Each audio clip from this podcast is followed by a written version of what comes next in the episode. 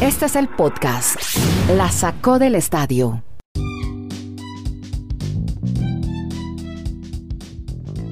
Aquí estamos, el episodio 345 de este podcast que originamos desde Santiago de Chile. También hay periodista en Bristol, Connecticut, Kenneth Garay, y otro en Medellín, en el Retiro, Antioquia, Colombia, Dani Marulanda. Y como es eh, habitual, los martes empezamos hablando de NFL, terminó semana 7 de la NFL y muchas cosas para destacar.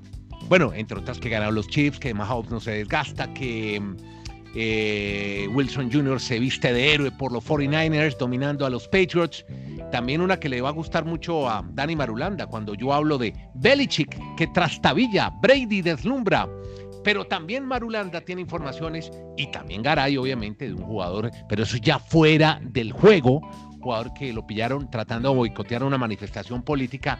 Pero vamos a hablar de los Steelers, de un récord nuevo en la NFL y de la expectativa que ha generado Tua Tagovailoa en el equipo de Miami Dolphins. Sobre eso y la NBA, un hijo de la, una estrella de la NBA que va al baloncesto de Puerto Rico, sobre la Vuelta a España, de eso y más vamos a estar. Ah, bueno, y la Copa Suramericana para Dani Marulanda, entonces empecemos con los Steelers de Pittsburgh. ¿Qué pasó con este equipo? Hola, ¿cómo anda? Muy bien, Andrés, abrazos para todos nuestros oyentes. Comencemos hablando, ya como es habitual los martes, de todos los datos que deja una jornada más de la NFL. Primero, los Steelers de Pittsburgh, único invicto en esta liga. ¿Quién lo pensaría, mi estimado Andrés y Kenneth? Un equipo que el año pasado tuvo muchos problemas, pero la llegada de Big Ben realmente cambia todo el andamiaje ofensivo de los Steelers y siempre han tenido una defensa muy respetable que creo que ya está dando incluso a, a dar el paso siguiente de ser de las menos vulnerables en la liga y por eso aparece con ese registro invicto. Pero, ahí aparece el pero, el próximo domingo van a visitar a los Ravens de Baltimore, creo que es la gran prueba de fuego para este equipo. Y yo creería que el primero de noviembre ya los amigos de los Miami Dolphins del 72 podrían ir descorchando sus champañas, como es habitual, todos los años celebran cuando termina los invictos de todos los equipos, porque realmente es muy difícil mantenerse invicto en una campaña y creo que ya los estilos del domingo podrían perder frente al equipo de los Ravens de Baltimore. Otros detalles que dejó este fin de semana Andrés la NFL, lo que ha evolucionado la posición de quarterback. El partido entre Seahawks y Arizona, que fue un partidazo el domingo en la noche, dejó un registro que nunca antes en la historia de la NFL. Los dos quarterbacks lanzaron para más de 300 yardas y ambos corrieron para más de 50 yardas. Increíble que nunca en la historia de la NFL eso haya ocurrido. Hablamos el quarterback de Seattle Seahawks, y de Kyler Murray, el de los Arizona Cardinals. Y finalmente, en el tema de la expectativa que hay para este fin de semana en el debut de Tua Tagovailoa, simplemente hay que mencionar, a ver, no se vayan a alarmar si pierde el equipo, si le va mal a Tua. Recordemos que Joe Burrow y que Justin Herbert, los otros dos novatos que ya han hecho debut en esta temporada y que ya llevan más de tres partidos, cuatro incluso, solo han ganado un compromiso. Ganar en la NFL es muy complejo por más talento que se tenga eh, llegando del, tema colegial de las universidades, porque hay que aprender a leer las defensivas, hay que aprender muchos mecanismos obviamente en el fútbol profesional de, la NFL. Así que calma, pero bueno, hay una gran expectativa para ver a Tua Tagovailoa, del que hablan maravillas en los entrenamientos ya sus compañeros en cuanto a las redes sociales. Y simplemente para darle paso a Kenneth, que también nos tiene otras informaciones de la NFL, Hombre, qué, curioso que, la NFL como que parece que lo tiene todo tan programado. Ustedes recuerdan que este primero de noviembre, domingo, hay una festividad que se llama el Día de los Muertos. Sobre todo muy... Famosa en México. Muy festejada. Primero de noviembre. Muy festejada, exacto. Primero de noviembre. Tiene, tiene mucho significado para los mexicanos. Pues la NFL, yo no sé si sabían que así iba a ser el día, pero esta noche de domingo tendremos un verdadero duelo de muertos. Los Eagles frente a los Cowboys, la peor división que hay en la NFL. Yo no sé realmente quién va a ganar eso. Y el otro tema en el Halloween es que ahora, yo no sé si a usted que va a hablar de Belichick y de Tom Brady, pues ahorita estos, estos chicos y toda esta generación millennial que vivía loca por los Patriots están preguntando que si es bueno este fin de semana de Halloween vestirse con la camiseta de los Patriots. Y las mamás saben que le están diciendo. ¿Qué le hijos, hijos, la idea del Halloween es generar temor, atemorizar, no, dar, no dar lástima, no dar lástima.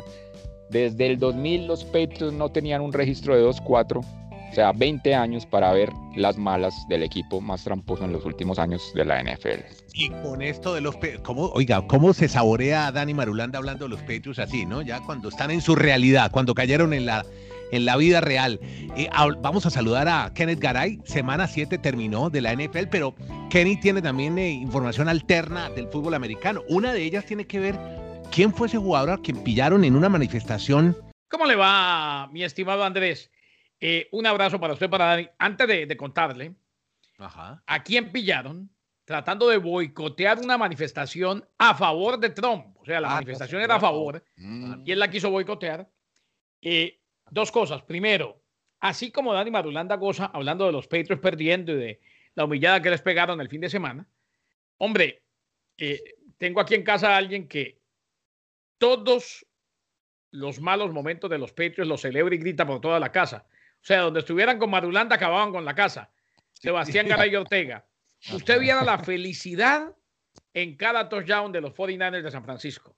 Usted viera la felicidad en cada intercepción. Usted viera la felicidad cuando sentaron a Cam Newton. Sobre todo de verle la cara a Bill Belichick. Eh, y la otra, interesantísimo lo que cuenta Dani el Día de los Muertos. A ver qué pasa entonces entre estos muertos de la NFL. De Andrew Hopkins, un gran receptor de la NFL. Resulta que lo pillaron, le tomaron fotos. Ustedes pueden ir a las redes sociales y lo van a ver. Eh, había una el domingo en la tarde, a eso de la una de la tarde, andaba en su automóvil por eh, Phoenix y había una manifestación pro-Trump. él, él, se metió mm. tratando de boicotear la eh, manifestación y le tomaron fotos haciéndole pistola, mostrándole los dos dedos corazón a toda la gente y gritando una especie de, de insulto o, tratando de expresar que él estaba totalmente en contra de Trump. Eh, resulta que lo han mostrado en, varias imágenes en los Estados Unidos, en TMC y demás, y también se ha mostrado la foto. Esa misma noche, esa misma noche, le tomaron la foto de día. DeAndre Hopkins acumuló 10 recepciones para 103 yardas y un touchdown en el triunfo de los Cardinals de Arizona sobre los hijos de Seattle, quitándole el invicto a los hijos de Seattle, en lo que fue un partidazo el domingo en la noche. Bueno, eso fue lo que pasó con DeAndre Hopkins, que claro, mm. es figura pública, o sea, independientemente de a quién le vaya, de cuál sea su afiliación política, hombre, no tiene derecho a meterse en una manifestación legal y de pronto, ¿por qué no? A producir un accidente o un encontronazo o una especie de gresca que puede resultar en consecuencias fatales. Y usted nos iba a hablar también del coach de Washington en la NFL, que acaba de terminar el partido de su vida. Mm. Claro, el partido y la lucha, al menos el tratamiento en su lucha contra el cáncer. Eh, Ron Rivera, que quiere crear una cultura ganadora en eh, el Washington Football Team, cada vez que voy a decir el nombre del equipo de la capital del país, donde quiera que esté al aire, eh, doy un frenazo impresionante para no equivocarme. Eh, mm. Creo que nos pasa a todos por estos días. Un día después, recordemos que el gran clásico, la gran rivalidad en la NFL, además de Green Bay, Chicago, es Cowboys ante Washington, aunque ya no son los Redskins, ahora son el Washington Football Team. Antes se basaban más en, vaqueros contra indios, ¿no? Eso ya no está. Eh, Ron Rivera logró otra victoria el lunes, el final de su tratamiento contra el cáncer. Última ronda de quimioterapia, finalizando siete semanas de tratamiento. Tiene citas de seguimiento y exploración, pero fue un hito en la lucha de Rivera contra el cáncer. Tocó la campanita y todo lo demás. Y es bueno, es una buena noticia para el hombre de ascendencia puertorriqueña que reiteramos, sigue buscando llevar al equipo de Dan Snyder cultura ganadora a los muchachos del Washington Football Team. Muy bien, ya vamos a hablar de más deportes americanos. Hay una historia buenísima que hay con la NBA, pero como siempre, COVID-19 está marcando la agenda deportiva en el mundo. Y escuchen esto, los Dodgers y recientemente los Lakers, que quedaron campeones de la NBA, han hecho que los aficionados del área de Los Ángeles estén más cerca unos de otros. Y eso ha incrementado el coronavirus en Los Ángeles. Mm. El condado de Los Ángeles, el más grande del país, con 10 millones de habitantes, y el número de casos en la demarcación subió este mes de celebración en Los Ángeles por las victorias de sus equipos un promedio de 940 al día, a casi 1200 la semana pasada. Pues hombre, las autoridades de Los Ángeles están elogiando el espíritu increíble de los aficionados. Lo malo de esto es que durante una pandemia, algunas de las cosas que hemos hecho en el pasado simplemente no tienen sentido. Así que, pues ahí va un poco, Garay, que, que me molesta con el tema de, de, del COVID, de la reunión de los aficionados, y mire lo que está pasando en Los Ángeles con esto. Con prudencia, con prudencia, pero, No, no, pero es que no hay, es que no hay ni mascarilla, ni distanciamiento, ni el gel Entonces ahí no hay prudencia. Ah, pero hay que seguir haciendo todo, eso sí. No, hacerlo, hacerlo. Es que yo nunca me he opuesto, yo nunca he dicho que nos quedemos encerrados. Usted ha sido radical con el tema y eso me duele en el alma. No, no, radical no, no, yo lo he dicho con eh, el autocuidado, señor Garay. Con así que, no, por eso, prudencia, como dicen en México, como dicen en México, todo con Susana. Autocuidado con Susana que no a distancia. Ah, bueno, con Susana. Ah, pensé que con Susana López. Mire, más bien, hablando de autocuidado, el que no lo tuvo. Sí, sí, pero en ese tema que están hablando del COVID, a mí sí me parece curioso es que los Lakers y los Dodgers pues se hayan puesto de acuerdo para tratar de ganar en el mismo año, cuando tenían tantos años de fracaso. Los Lakers 10 años sin ganar, y recordemos que los Dodgers llevan 32 años y están a un triunfo, pues de volver a generar esa pasión entre toda la multitud de Los Ángeles. Y un detalle, nunca una ciudad en los Estados Unidos ha ganado las tres ligas el mismo año, NFL, NBA y béisbol, pues si esta semana lo logran los Dodgers, habrá que ver muy detalladamente qué pasa con Chargers y Rams, a ver si Los Ángeles sean capaces de ser la primera ciudad con los tres títulos en una ahora, temporada. Por ahora los Rams pierden el domingo contra Tua y los Dolphins. Esperemos a ver qué pasa este domingo, mi estimado Kenneth. Y bueno, siguiendo el tema del COVID, sí, ya la FIFA ha confirmado a Andrés al presidente Gianni Infantino como positivo de COVID-19 y ya entra a su periodo de aislamiento y todo el protocolo de bioseguridad mejor para el presidente de la FIFA. ¿Y sabe quién más? Diego Maradona y Marcelo Gallardo, estamos hablando del fútbol en Argentina, los dos técnicos, uno de Gimnasia del Grima de la Plata, otro de River Plate, han sido aislados de manera preventiva porque estuvieron en contacto con una persona infectada y con otra que presenta síntomas de COVID-19. Recordemos que Maradona ya anda por los 60 años. Cumple 60 el viernes, cumple, 60, el viernes. Bueno. Y, ese, y ese día arrancaba la Liga Argentina, o arranca la Liga Argentina con partido de, de gimnasia. Entonces. Bueno. Ahí tiene pues esos dos casos. ¿Partido de gimnasio o partido de fútbol? Gimnasia y esgrima. Chistecito de Marte, no me mire así, nieto. No, no, no, sino que es que hay unos nombres de unos equipos bien particulares. Por ejemplo, la otra vez Marulanda habla de la Copa Suramericana y de un tal Plaza Colón. Yo pensé que me está hablando de un mall, de un centro comercial. No, pero es un equipo, ¿no? pero es un equipo reconocido en Uruguay. Ah, pero Andrés, más reconocido Gimnasia y Esgrima La Plata. Mucho más. Que simplemente se dice gimnasia, pero lo que pasa es que en Argentina tienen clubes que realmente funcionan como clubes, o sea, además de equipo de fútbol tienen de baloncesto, de voleibol, de diferentes deportes. no, y además que, eh, ah. el es mucho más reconocido el gimnasio de Clima de la Plata, estoy de acuerdo. Además, es una situación solamente de, un chiste, un apunte, pero no se nos olvida en La Plata son dos equipos, el clásico, estudiante gimnasio, o sea, gimnasia y el Grima de la Plata, y el otro, estudiantes, el equipo Pincharrata. ¿Sabes por qué le dicen Pincharrata, no? No, ¿por qué? ¿Qué pasaba? Porque ese equipo empieza con unos estudiantes de facultad de medicina que hacían ah. experimentos con las ratas. Ah. Entonces quedaron el pincha rata, por eso le dicen el pincha. Ya que, bueno, pero ya que estamos metidos en fútbol, en fútbol de Sudamérica, Dani Marulanda, el King of Data, el rey del dato, tiene un dato sensacional sobre el Atlético Nacional de Colombia. ¿Cuál es, Dani? Sí, esta semana ya vuelve a la actividad de la Copa Suramericana, la segunda fase. Atlético Nacional va a recibir este miércoles a River Plate de Uruguay. Si el partido lo gana el conjunto de Medellín, Atlético Nacional, va a ser el primero en la tabla histórica de puntos de la Copa Suramericana que recordemos arrancó en el año 2002. Atlético Nacional llegaría a 109 puntos, igualaría a los mismos 109 de Liga de Quito, que actualmente es el número uno en esa tabla de posiciones. Lo que pasa es que por diferencia de gol, Nacional sería el primero, pero ahí está otra vez el pero. Si le gana Atlético Nacional y sobre todo como la gente está acá de consternada con la dirección de Juan Carlos Osorio, muchos dudan incluso que le puedan ganar este miércoles al equipo uruguayo. Bueno, eh, eso por un lado, eh, ya, y vamos a tener obviamente en el reflector, ahí los tenemos en el radar, el, partido de Serie Mundial, donde los Dodgers acarician el primer título tras 32 años y mucha inversión, casi 3.600 millones de dólares. Y también están pendientes del duelo Juventus-Barcelona, que a propósito, no sabemos, ¿juega o no juega Cristiano, Kenneth? depende, depende del último examen. El último ah, examen es más o menos cuando terminemos este podcast, un poquito después, se le hará el último examen. Si llega a dar negativo, juega mañana. si da positivo no jugará mañana y es una pena porque cuando nos dieron el calendario de la Champions fue uno de los partidos al que le hicimos un circulito, ¿no? Eh, el duelo entre Cristiano y Messi.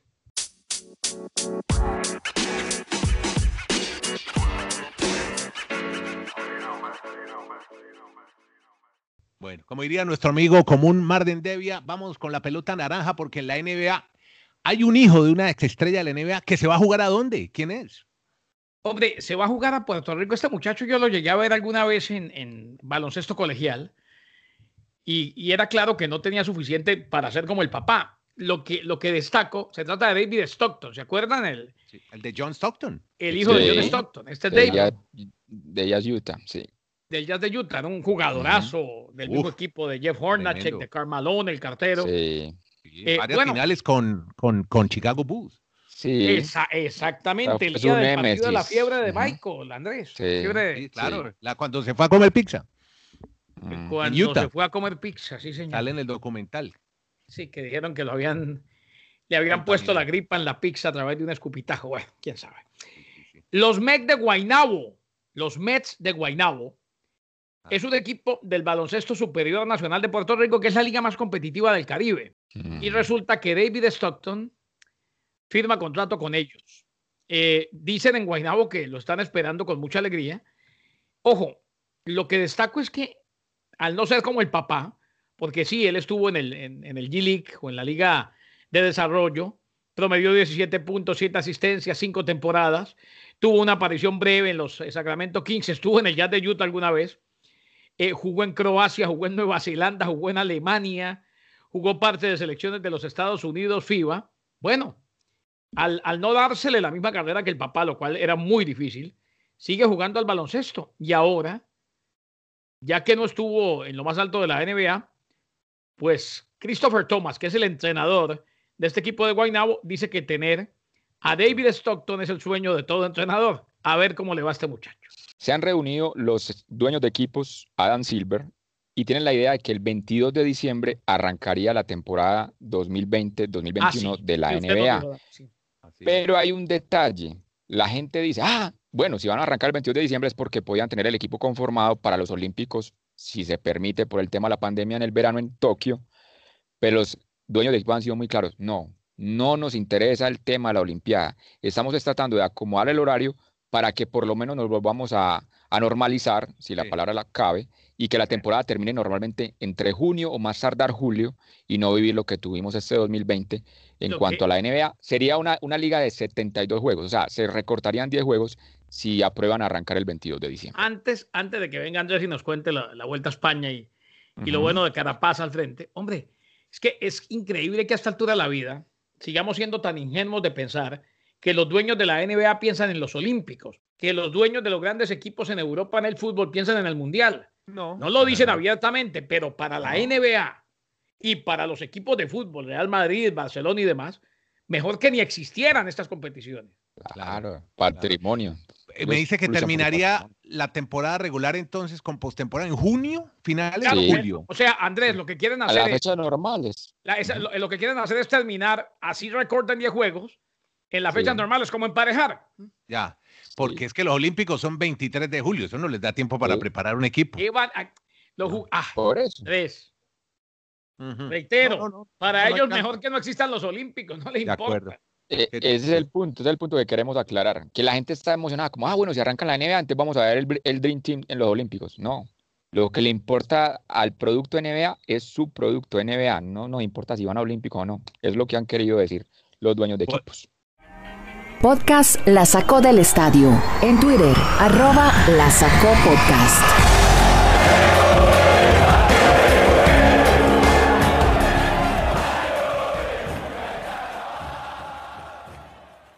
Bueno, y contamos entonces, ayer, eh, pues la reseña es que ayer iba a terminar la etapa, y no lo habíamos dicho, Dani, pero iba a terminar el Tourmalet, pero por eh, disposiciones sanitarias en Francia, el rebrote en Francia y en España, no pudieron terminar en Francia la etapa de ayer, terminó en Fórmiga, pero hoy sí fue una etapa plana, hoy fue una etapa medio clásica, ¿no? Porque hoy estuvo Valverde, estuvo... Con, ese nombre lo, sí, con ese nombre lo dice usted todo. Valverde es el tipo de las clásicas, el clasiquero Pero es impresionante que él tenga 40 años, 6 meses, o sea, el domingo cumplió 40 años y medio y siga al nivel de estos ciclistas. Hoy por poco les pudo haber ganado la etapa, aunque al final haya ganado el canadiense Michael Woods. Sí, que es la, eh, creo que es la segunda victoria que tiene ya Woods canadiense. En la, exactamente, en la temporada. Así que muy bien por. Bueno, y cuénteme la general, entonces Valverde alcanza a subir, pero no, no desplaza a Esteban Chávez, el colombiano, en los 10 primeros, donde sigue siendo Carapaz el líder. Sí, así es, se mete al top 10 Valverde, queda a un segundo de Esteban Chávez, Esteban es octavo a 2.02 y noveno queda Valverde a 2.03. Sigue siendo el líder con la camiseta roja que distingue al líder de la Vuelta a España, Richard Carapaz, con 20 Martin sobre Primo Roglic y todavía falta mucha montaña, faltan prácticamente dos semanas de Vuelta a España. Y aquí estaremos contando todas esas historias de la Vuelta a España, de la NFL, de la NBA, de los deportes americanos. En este podcast que usted encuentra, eh, el dato de YouTube es, la sacó el estadio podcast. Búsquelo así en YouTube, póngale al final el podcast y lo tiene gratuito. Usted que le ir a YouTube y de una vez nos oye Siempre estamos eh, alojando este podcast en horas de la tarde, hora del este de los Estados Unidos. Para Ahí lo vi, don Andrés, recomendando canciones y, contenido de YouTube. Me gusta mucho, estoy pendiente yo. Claro, claro. Parezco, parece que me estoy pagando YouTube, pero no, señores, no me paga YouTube. Bueno, a usted muchas gracias. Muchas gracias a todos por. yo no te pago, pero te tengo aquí un regalito. Nos vamos a volver youtubers de 60, a los 60 youtubers. miren, la sacó al Estadio Podcast. Usted sabe que es lo bueno, que además es una red social que es muy amable, no como Twitter, que a veces es demasiado agresiva, pero usted puede dejar sus comentarios, sus sugerencias, si quieren que hablemos de otros deportes, si les parece lo que ustedes quieran, elogios, viajados, lo que usted quiera, puede hacerlo a través de esa página es cuando encuentre la Sacó el Estadio Podcast, la distribución la hace Spreaker. Obviamente estamos en todas las plataformas, pero muy bueno tenerla en YouTube, que es gratis, es Algartín. Muchas gracias a todos por acompañarnos. Saludo a la gente de Mundo Net Radio en el área triestatal que nos escuchan en New Jersey, Nueva York y Connecticut, ahí cerca donde está Kenneth Garay, que es protagonista de este podcast, al lado de Dani Marulanda y Andrés Nieto Molina. Somos de la Sacó del Estadio Podcast. Que la pasen bien.